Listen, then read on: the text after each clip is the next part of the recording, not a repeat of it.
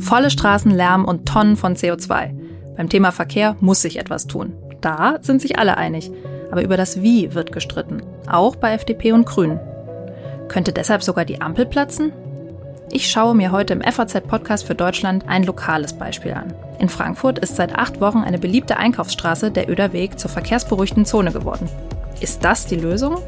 Darüber rede ich mit Ladeninhabern, Anwohnern und meiner Kollegin Mechthild Harting. Außerdem frage ich den verkehrspolitischen Sprecher der FDP, wie er es mit der Verkehrswende hält. Denn er will auf keinen Fall das Auto aufgeben.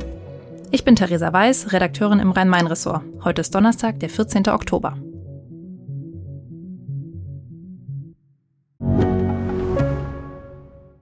Ich bin Dr. Falk Stierkart und leite ein medizinisches Versorgungszentrum in Erlangen. Der Job als niedergelassener Arzt ist nicht unattraktiv, aber er scheitert oft schon an der Wurzel.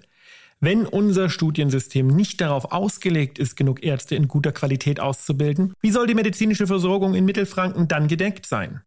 Die besondere Nähe der niedergelassenen Haus- und Fachärzte ist in Gefahr. Was die Gesundheitspolitik jetzt dringend ändern muss, erfahren Sie auf rettetdiepraxen.de.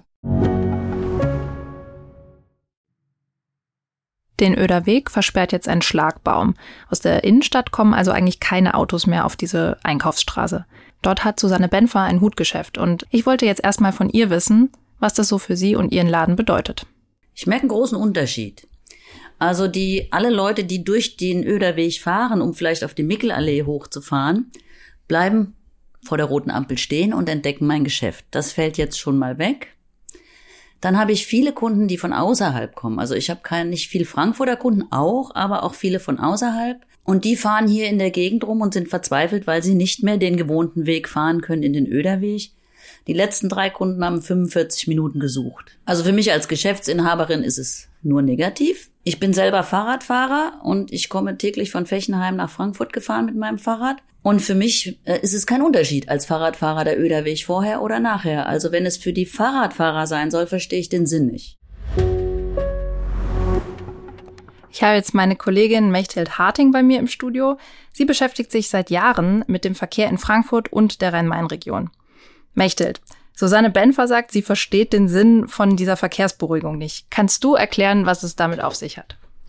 Naja, der, äh, diese Verkehrsberuhigung ist nicht irgendwie eine Idee plötzlich aufgekommen von äh, verrückten Politikern. Es gab in Frankfurt einen Ratentscheid, so wie in vielen deutschen Städten. Und der ist hier 2018 von Bürgern initiiert worden. Und da haben 40.000 Frankfurter unterschrieben, dass sie mehr Sicherheit für die Radfahrer wollen, vor allen Dingen, dass Radfahren für alle Altersgruppen möglich ist. Also für Kinder zur Schule, aber auch für den 60, 70, 80-jährigen Rentner, wenn der zum Friedhof etwa fährt. Auch der muss Radfahren können, war die Forderung. Die Politik hat darauf reagiert. Die Verantwortlichen des Ratentscheids haben sogar Vorschläge der Stadt unterbreitet, was sie wollen. Und dazu gehörte einmal, dass an den Hauptverkehrsstraßen endlich überhaupt Radwege entstehen. Und zu dem Konzept Ratentscheid hat gehört, dass man mehrere Nebenstraßen, nennen sie das, wie der Öderweg einer ist, also Einkaufsstraßen, die eigentlich im ursprünglichen Sinne einen bestimmten Stadtteil versorgen sollen, dass die verkehrsberuhigt werden, dass dort Radwege entstehen, aber eben auch Parkplätze wegfallen, damit dort Gastronomie entstehen kann, dass dort Begrünung ist, dass das einfach Verweilbereiche sind, also Straßen, in denen man Lust hat zu sein. Was jetzt passiert ist bisher, und das ist der erste Schritt, das ist der Frau vom Hut Couture vielleicht noch nicht ganz klar, ist erstmal nur, dass die Möglichkeit von der Innenstadt nach draußen zu fahren ist, da die Schranke gibt. Es wird auch noch in absehbarer Zeit eine zweite Schranke geben für diese Einpendler, die immer den Öderweg genutzt haben, um schnell in die Stadt zu fahren. Ist das denn ein Schritt in die richtige Richtung? Bringt diese Verkehrsberuhigung was? Ich glaube, es wird gar nicht mehr anders gehen, als dass man den Verkehr in den Städten, also auch in Frankfurt, neu sortiert. Frankfurt hat ein besonderes Problem. Frankfurt ist relativ klein als Stadt. Wir sind nie eine Residenzstadt gewesen. Und das heißt, wir haben keine breiten Boulevards, keine Alleen, wie man sie aus Berlin oder anderen Städten kennt. Wenn dort immer mehr Autos unterwegs sind, und das ist der Fall, also es gibt immer mehr Verkehr und es sind, wie dieser Ratentscheid, das macht er ja ganz deutlich, es gibt immer mehr Bürger, die auch gerade in den innenstadtnahen Stadtteilen leben, die sagen, ich will mit dem Fahrrad fahren. Konsequenz ist, man muss diesen Stadtraum oder den Straßenraum neu aufteilen und darum geht die Diskussion. Es wird so, wie es derzeit ist, nicht weitergehen. Und noch eins dazu, dass äh, da jemand ein Geschäft hat und so, so, sich sorgt. Ja, das tun fast überall die Geschäftsinhaber, aber es gibt wirklich unsagbar viele Studien, die immer wieder belegen, es gereicht den Einzel dem Einzelhandel nicht zum Nachteil, wenn dort Räume entstehen, wo Leute Lust haben zu flanieren. Also die Wahrscheinlichkeit, dass jemand vorbeifährt, wie die Frau Benfter das schildert, und sieht plötzlich, aha, an der Ampel, das ist ein Geschäft, das interessiert mich, stell das Auto ab und renne rein, das hat sie wahrscheinlich noch in ihrer Fantasie. Ich will ihr das nicht absprechen. Die Realität kann es nicht sein. Man mhm. fährt zehnmal um den Block, um überhaupt irgendwo sein Auto zu lassen. Also die Wahrscheinlichkeit, dass einer mit dem Rad vorbeikommt, der anhält, ist, glaube ich, viel höher. Kann man sich ja selber überlegen, mag man an einer verkehrsumtosten Stadt einkaufen oder lieber an einer, wo man Cafés hat, die ihre Stühle noch rausstellen können und wo man sich mal hinsetzen kann. Genau, da sprichst du auch das Thema an äh, Lärm. Das ist ja auch eben etwas, was sich viele wünschen, dass die Innenstädte etwas ruhiger werden. Jetzt ist ja dieses Pilotprojekt am Öderweg gestartet und ich habe da auch mit einem Anwohner gesprochen und ihn gefragt, was sich denn da beim Thema Lärm bisher getan hat. Die Fahrgeschwindigkeit der Autos hat sich verringert. Dadurch ist aber natürlich die Lärmbelästigung die gleiche geblieben, als wenn sie schneller fahren würden. Durch die hohen Häuser und die äh, der, wird der Schall äh, nicht gebrochen bzw. So, so reflektiert. Sind Sie dafür, dass hier verkehrsberuhigt wird? Jein. Einerseits ja, aber andererseits für die anliegenden Geschäfte ist es schwierig, weil kaum noch Leute, Kunden kaum noch Parkplätze finden.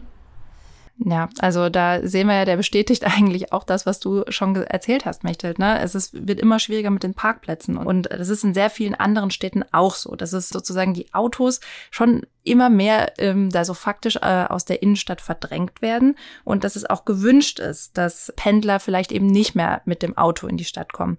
Jetzt ist es aber in Frankfurt so, dass wir ja eine der größten Pendlerstädte in ganz Deutschland sind. Und da möchte ich dich mal fragen, was denkst du, wie man diesem Problem begegnen kann? Ja, also die Zahl derer, die nach Frankfurt einpendeln, die war vor der Corona-Krise, lag die bei fast 400.000. Also ich glaube 380.000 war die Zahl derer, die täglich einpendeln.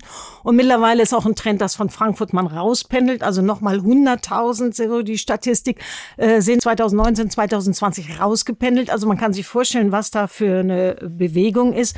Und natürlich gibt's nichts Bequemeres, als wenn ich mit dem Auto unterwegs bin, dann kurz einen Stopp zu machen, auch am Supermarkt oder sonst was und einzukaufen.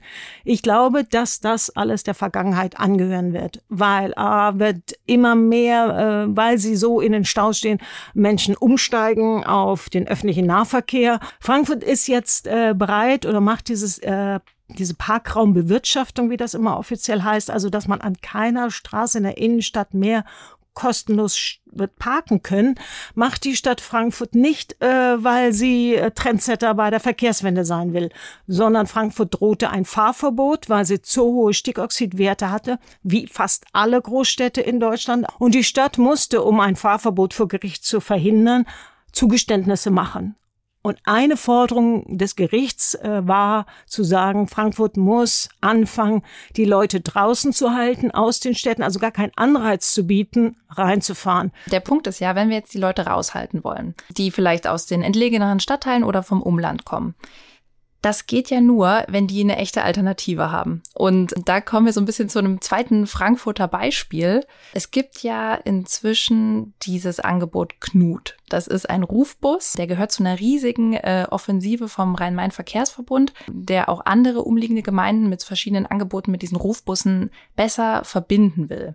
Reicht das? Das überraschende Ergebnis ist, äh, dass dieses Angebot von der älteren Bevölkerung genutzt wird. Das überrascht jetzt weniger, aber auch von Jungen. Also äh, es ist bestimmt eine ähm, Übergangsgeschichte, ehe man wirklich überall attraktiven Nahverkehr haben wird. Wie würde denn so ein attraktiver Nahverkehr aussehen? Würde für mich immer bedeuten, dass wir auf die Schiene gehen, dass wir Straßenbahnen haben. Ich denke mir, es gibt zwei Probleme. Zum einen, das dauert ganz schön lange. Und zum zweiten könnte ich mir vorstellen, es ist auch teuer. Was muss passieren, dass das wirklich kommt? Also Straßenbahn ist ehrlich gesagt relativ schnell gemacht. Ja, das ist jetzt wirklich, äh, ich will es nicht lapidarer darstellen, als es ist. Es heißt einfach Schienen legen und darauf Züge fahren. Aber es ist natürlich das gleiche Thema wie der Öderweg äh, besprochen. Man nimmt aus dem Straßenraum, der da ist und der derzeit in der Regel Autos zur Verfügung gestanden hat, Platz weg. Wenn wir uns jetzt mal alles zusammen angucken, was wir jetzt besprochen haben, was würdest du sagen, muss ich wirklich tun, damit wir einen Verkehr der Zukunft haben? Ja, also ich glaube, es geht einerseits ist es die Ebene, was muss eine Stadt anbieten, damit man äh, Lust hat, sich mit dem öffentlichen Nahverkehr oder aufs äh, fortzubewegen äh, oder aufs Rad zu steigen. Denn dass die Zukunft nur sein kann, diesen Verkehr, das Verkehrsaufkommen zu reduzieren, ist nicht nur eine Platzfrage und eine Frage der Ästhetik in den Straßen, sondern wir haben natürlich den Klimawandel vor der Tür stehen der Autoverkehr und überhaupt der Verkehr insgesamt nimmt einen enormen Anteil bei dem CO2-Ausstoß ein. Wir kommen um eine Verkehrswende nicht herum, ob wir es nun wollen oder nicht. Und, äh, es gibt Städte, gerade die Niederlande, Belgien sind da ganz weit, die das einfach auch ein Stück weit schon über Vergrämen versuchen, äh, dass es einem wirklich unangenehm ist, als Autofahrer irgendwo unterwegs zu sein. Zum Beispiel, weil es auf einer Straße einfach Fußgänger, Radverkehr und Autofahrer einfach ziemlich zusammenbringen. Gar, gar nichts mehr dieses Abgetrennte, also nicht der rote Radfahrstreifen und die Bordsteine, sondern einfach eine Fläche. Und wer jemals da mit seinem Auto durchgefahren ist, weiß, ähm, das ist nicht schön, wenn man nicht weiß, ob irgendwo ein Radfahrer vorspringt oder nicht. Ich habe jetzt äh, nach dem Gespräch auf jeden Fall den Eindruck, dass alle wahrscheinlich irgendwie ein bisschen Platz abgeben müssen. Außer die Radfahrer, die kriegen mehr. Ja, auch die Fußgänger werden mehr bekommen. Es ist eine Machtverschiebung. Das, da, da gibt es gar kein Vertun. Danke, Mechthild, dass du hier deine Einblicke mit uns geteilt hast. Es war sehr spannend. Gerne. Bei mir in der Leitung ist jetzt Oliver Luxic, der verkehrspolitische Sprecher der FDP-Fraktion im Deutschen Bundestag. Herr Luxic, Ihre Partei verhandelt gerade mit den Grünen über eine mögliche Koalition, also man sondiert noch. Verkehrsthemen spielen da eine große Rolle. Was würden Sie sagen? Brauchen wir eine Verkehrswende? Ja, der Begriff Verkehrswende ist ja oft ein Kampfbegriff, weil die Frage ist ja, was versteht man darunter? Also meines Erachtens ist es wichtig, dass wir zu einer Transformation kommen, also Verkehr digitaler und nachhaltiger gestalten. Wende heißt ja irgendwie, man dreht 180 Grad um nach hinten.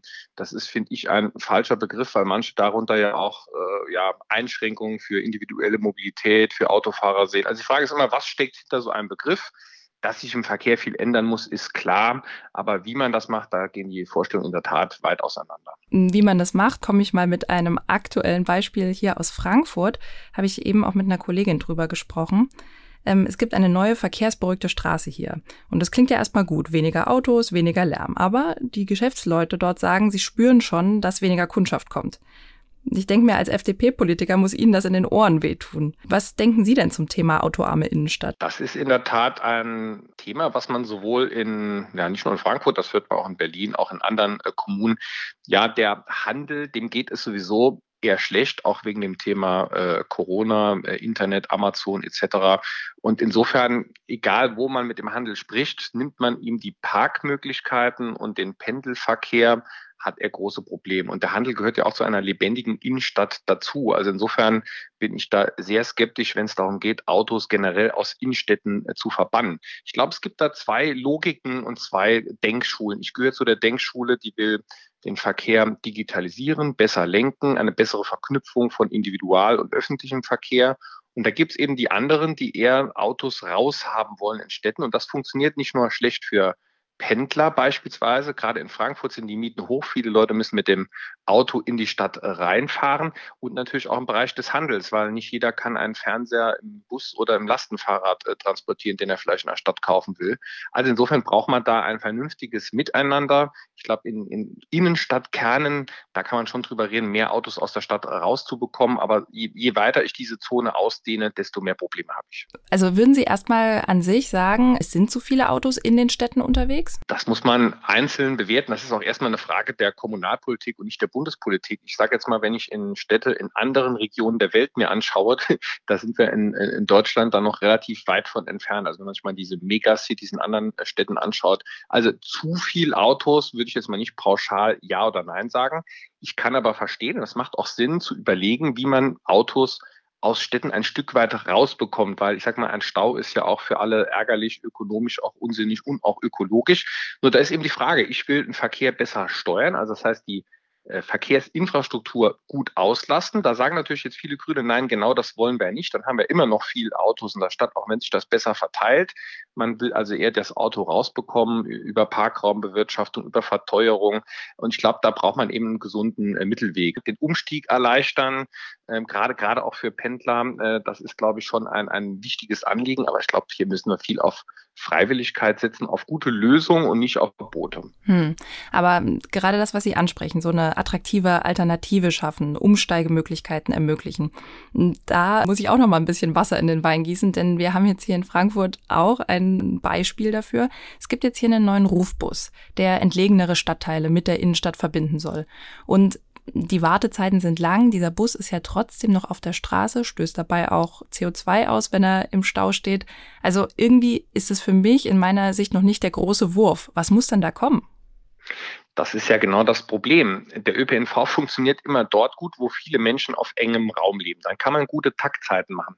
Je weiter ich rausgehe, desto schwieriger ist es, ÖPNV zu organisieren. Und das ist eben der große Vorteil der individuellen Mobilität, ob im Auto, im Roller oder im Fahrrad. Ich bin halt frei, jederzeit loszufahren, wie ich will. Insofern wird man die individuelle Mobilität nicht vertreiben können. Sie hat einfach inhärente Vorteile. Deswegen glaube ich, wir müssen den Individualverkehr nachhaltiger äh, gestalten, weil ähm, ja auch, obwohl alle sagen, wir brauchen keine Autos mehr, ist der Kfz-Bestand in Deutschland in den Städten gestiegen und nicht gesunken. Das stimmt. Zum Beispiel in Frankfurt um 40.000 Fahrzeuge in den vergangenen zehn Jahren.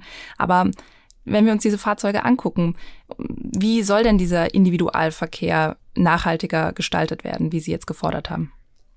Da ist ja gerade eine Revolution im Gange, die übrigens für den deutschen Fahrzeugbau ja, eine Reihe auch an negativer Auswirkungen hat. Also durch die Flottengrenzwerte der Europäischen Union muss die Automobilindustrie jetzt hier elektrische Antriebe in den Markt äh, bringen. Es gibt ja quasi Strafzahlungen für Verbrenner. Auf der nationalen Ebene kommen nochmal eine Reihe an Subventionen obendrauf. Wenn man das auf den Fahrzeug Zyklus äh, berechnet, sind das bis zu 20.000 Euro und mehr Unterschied zwischen einem äh, Golf und einem ID3. In den urbanen Räumen, da wird sich die, ist sich ja die Mobilität stark am ändern. Auch gerade durch das E-Bike ist das Radfahren ja sehr viel attraktiver geworden und dem muss man auch ein Stück weit mehr Raum bieten. Man braucht da nur, finde ich, einen vernünftigen Mix und darf das nicht sehr zu einseitig angehen. Jetzt haben Sie gerade äh, E-Bikes angesprochen. Fahrräder insgesamt sind ja zum Beispiel für die Grünen das Verkehrsmittel, auf das sie ganz zuvorderst setzen, also zum Beispiel äh, Cem Özdemir, der von manchen schon als der nächste Verkehrsminister gehandelt wird,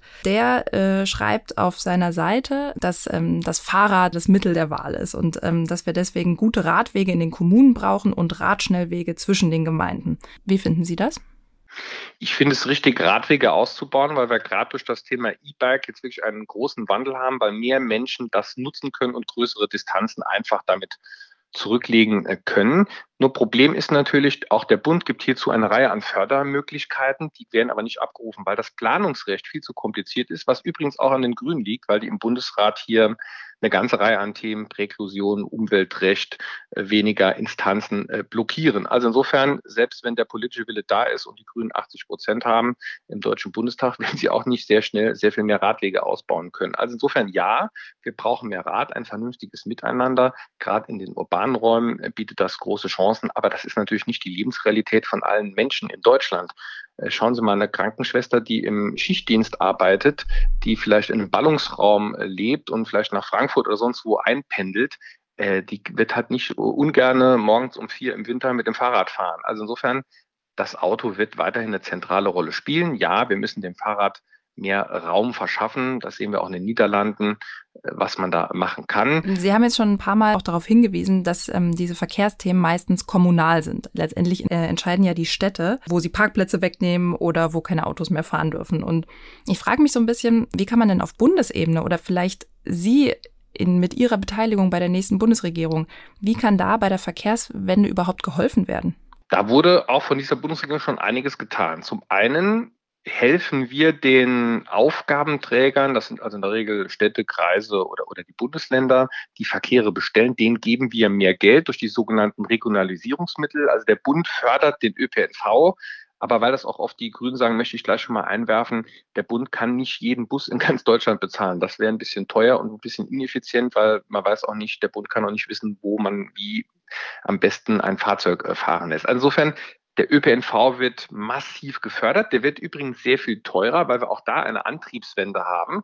Und wenn Sie zwei Dieselbusse durch drei Elektrobusse ersetzen, die sehr viel teurer in der Anschaffung sind, auch im Betrieb äh, sich viel umstellen muss, wird der ÖPNV die nächsten zehn Jahre extrem viel teurer. Gleichzeitig brauchen wir aber eine bessere Qualität. Also ich will nur sagen, da kommt ein Problem auf uns zu. Ja, jetzt haben Sie schon gesagt, es ist irgendwie problematisch, äh, dass das alles teurer wird.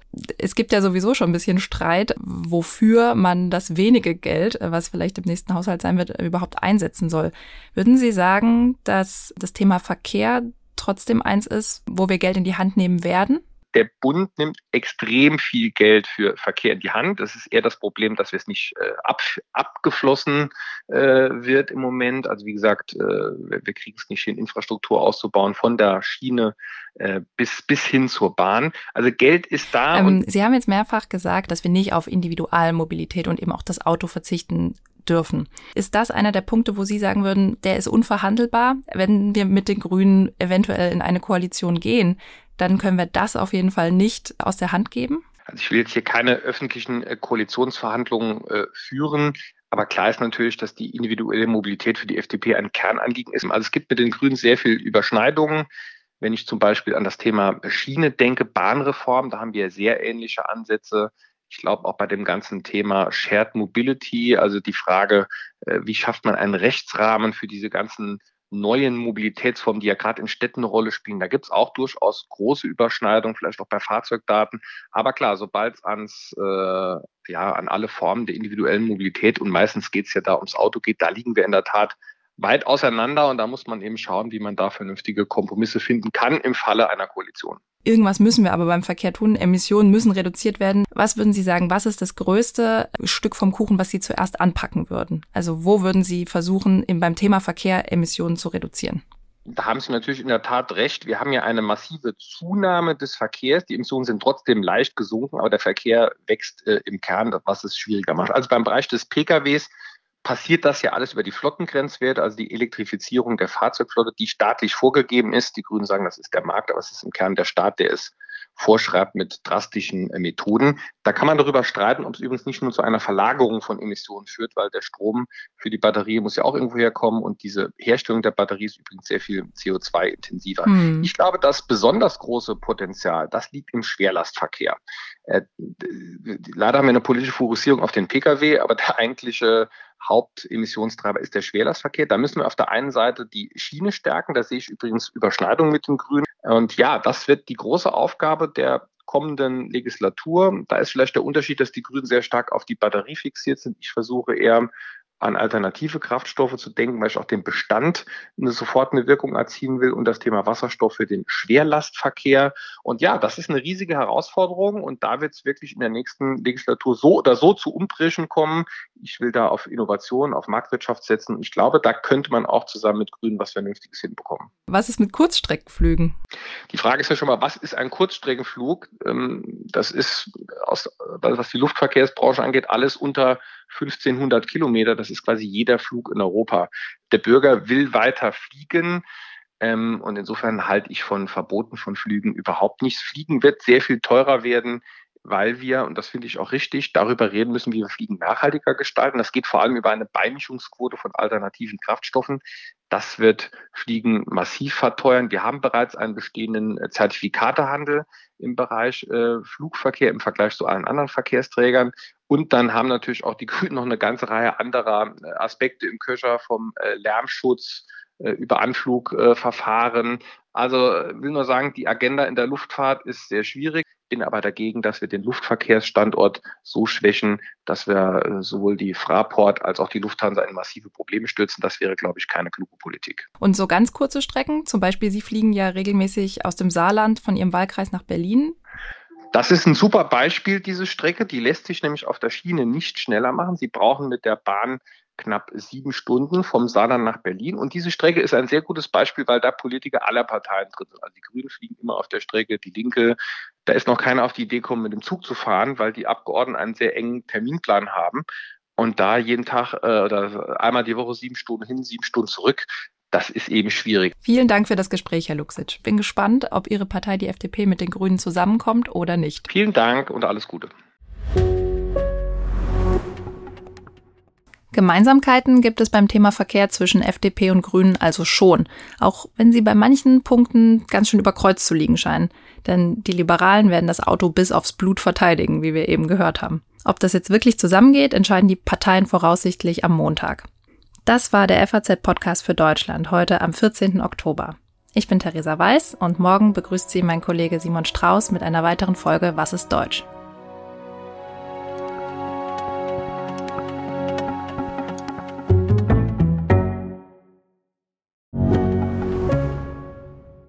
Ich bin Dr. Falk Stierkart und leite ein medizinisches Versorgungszentrum in Erlangen. Der Job als niedergelassener Arzt ist nicht unattraktiv, aber er scheitert oft schon an der Wurzel. Wenn unser Studiensystem nicht darauf ausgelegt ist, genug Ärzte in guter Qualität auszubilden, wie soll die medizinische Versorgung in Mittelfranken dann gedeckt sein? Die besondere Nähe der niedergelassenen Haus- und Fachärzte ist in Gefahr. Was die Gesundheitspolitik jetzt dringend ändern muss, erfahren Sie auf rettetdiepraxen.de.